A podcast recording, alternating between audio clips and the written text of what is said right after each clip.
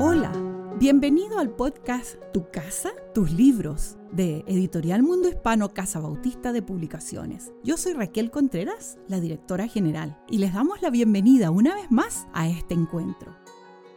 Todas las veces que quiera, Justo González, tienes las puertas abiertas de nuestra casa para que conversemos de tus libros, los que has escrito, y también, ¿por qué no?, de los que Editorial Mundo Hispano está elaborando para bendecir a los lectores. Bienvenidos a nuestra, bienvenido a nuestra, a nuestra casa. Muchas gracias, muchas gracias. Siempre me siento bienvenido. Así que... En esta ocasión para hablar de una oración que se le ha llamado Padre Nuestro, se le ha puesto oración modelo, se le ha llamado eh, eh, la oración del Señor. Eh, ¿Qué podemos decir primero con relación a las tantas maneras de nombrar esta oración? Bueno, cada una de ellas significa algo, ¿verdad? Le llamamos el Padre Nuestro porque son las primeras palabras con que empieza.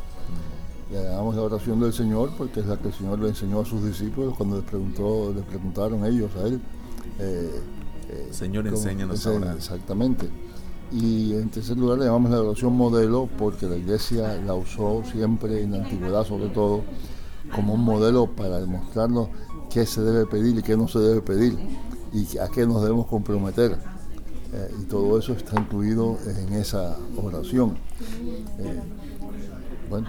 Me llama la atención eso, este, que es como un tipo de, de referencia de qué se debe pedir y qué no se debe pedir. Pudiera ahondar un poquito más allí porque eh, mirarlo de esa manera ya nos puede permitir aprovecharla más. Bueno, por ejemplo, usted empieza diciendo, hágase tu voluntad. Mm. Y después usted va a pedirle a Dios lo que usted quiere. Y hay gente que dice, no, yo le demando a Dios que me ande y que me dé un Cadillac. Eh, eh, si yo le digo a Dios, hágase tu voluntad, le puedo decir también, mira, Señor, dame un Cadillac, si no me molesto contigo. Mm. Yo te demando que me des un Cadillac, ¿no? Porque yo estoy diciendo, como modelo, hágase tu voluntad. Perdona nuestras deudas como perdonamos a nuestros deudores. Pero mira, el hermano fulano me hizo tal cosa, no quiero saber nada de ese señor. ¿eh? Señor, fastidia a Mengano porque me hizo esto. Eh, esa oración no, es legítima porque va contra la oración que nos enseñó el Señor. Qué bueno. Y así pudiéramos decir de cada categoría, de cada cláusula, como usted dice, nuestro, Padre nuestro, no Padre mío. bueno, sí, eso es parte de la cosa, ¿verdad? Que nosotros, la oración del Señor nos recuerda constantemente que estemos solos, físicamente solos o no, estamos siempre en parte de la compañía de la gran nube de testigos de ese cuerpo de Cristo que es la iglesia. Y por eso decimos Padre nuestro. Pero déjame empezar por decir otra cosa. La razón por la, una razón por la cual me pareció importante escribir sobre esto es porque me llama la atención que nosotros muchas veces, muchos, muchos de nosotros, no usamos esa oración en el culto. Mm. Y no lo usamos ¿por qué? Porque se nos ha enseñado que las oraciones preparadas, oraciones escritas, y demás no tienen lugar, etc. Y me llama la atención eso, porque al mismo tiempo decimos que somos muy bíblicos, mm. y que la tradición no, pero lo que estamos haciendo es que estamos afirmando una tradición que dice no usen oraciones que estén escritas por encima de las palabras de Jesucristo mismo que dice vosotros pues oraréis así. Si fuéramos bíblicos de verdad, pues eso debía ser parte de nuestra oración constantemente. Una de las cosas que la iglesia antigua hacía muchas veces era orar esta oración al principio de las oraciones, no al final, al principio. Usted me preguntaba de la oración modelo. Bueno, si usted oró antes eso, usted después de que usted dijo eso, usted no puede decir, mira, sí señor, dame el pan nuestro de cada día, pero dame también esto y aquello más allá, porque yo quiero que tú me dejes y me dejes y me dejes y me dejes, mm. aunque se lo quites a fulano. Si usted oró que nos perdone como nosotros perdonamos. Usted no puede ahora decir, mira Señor, no, yo no perdono a tal persona. ¿no?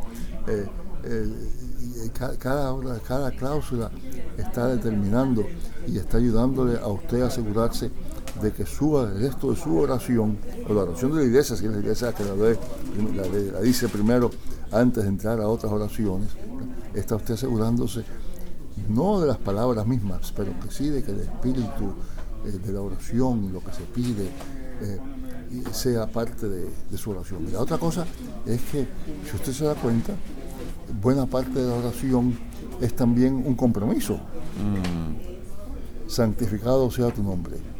Eso no quiere decir, Señor, santifícate tú por allá. Quiere decir, Señora, yo me, yo me comprometo a, a santificar tu nombre. ¿Eh? Eh, venga a tu reino, pero Señor, todavía no. Mira, yo tengo muy buen negocio aquí, estoy viviendo muy bien, no, no, no, no interrumpas esto, ¿verdad? Hágase tu voluntad, pero primero la mía.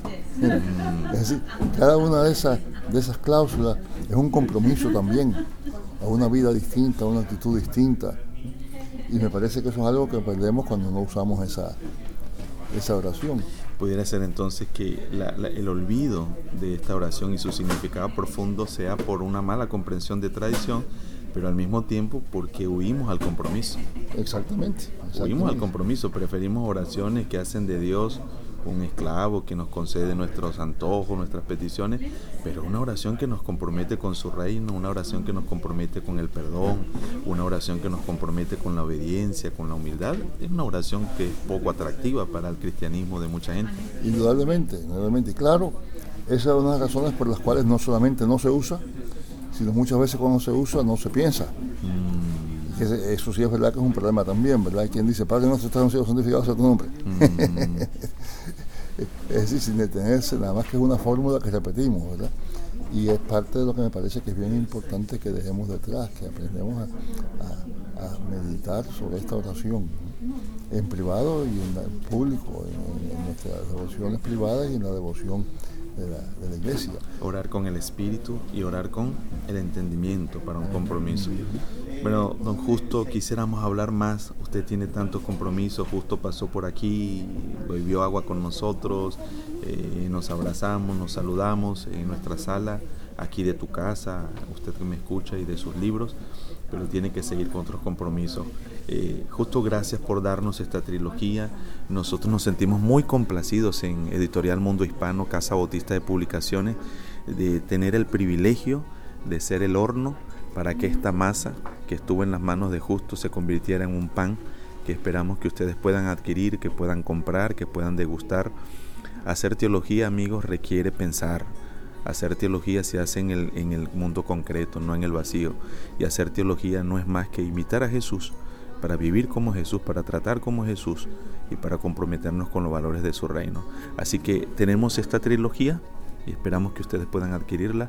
Semana Santa, origen y significado, la Navidad, origen y, significado y el Padre Nuestro. Justo, gracias por estar con nosotros, bendiciones. Gracias otra vez, es un placer, siempre es un placer.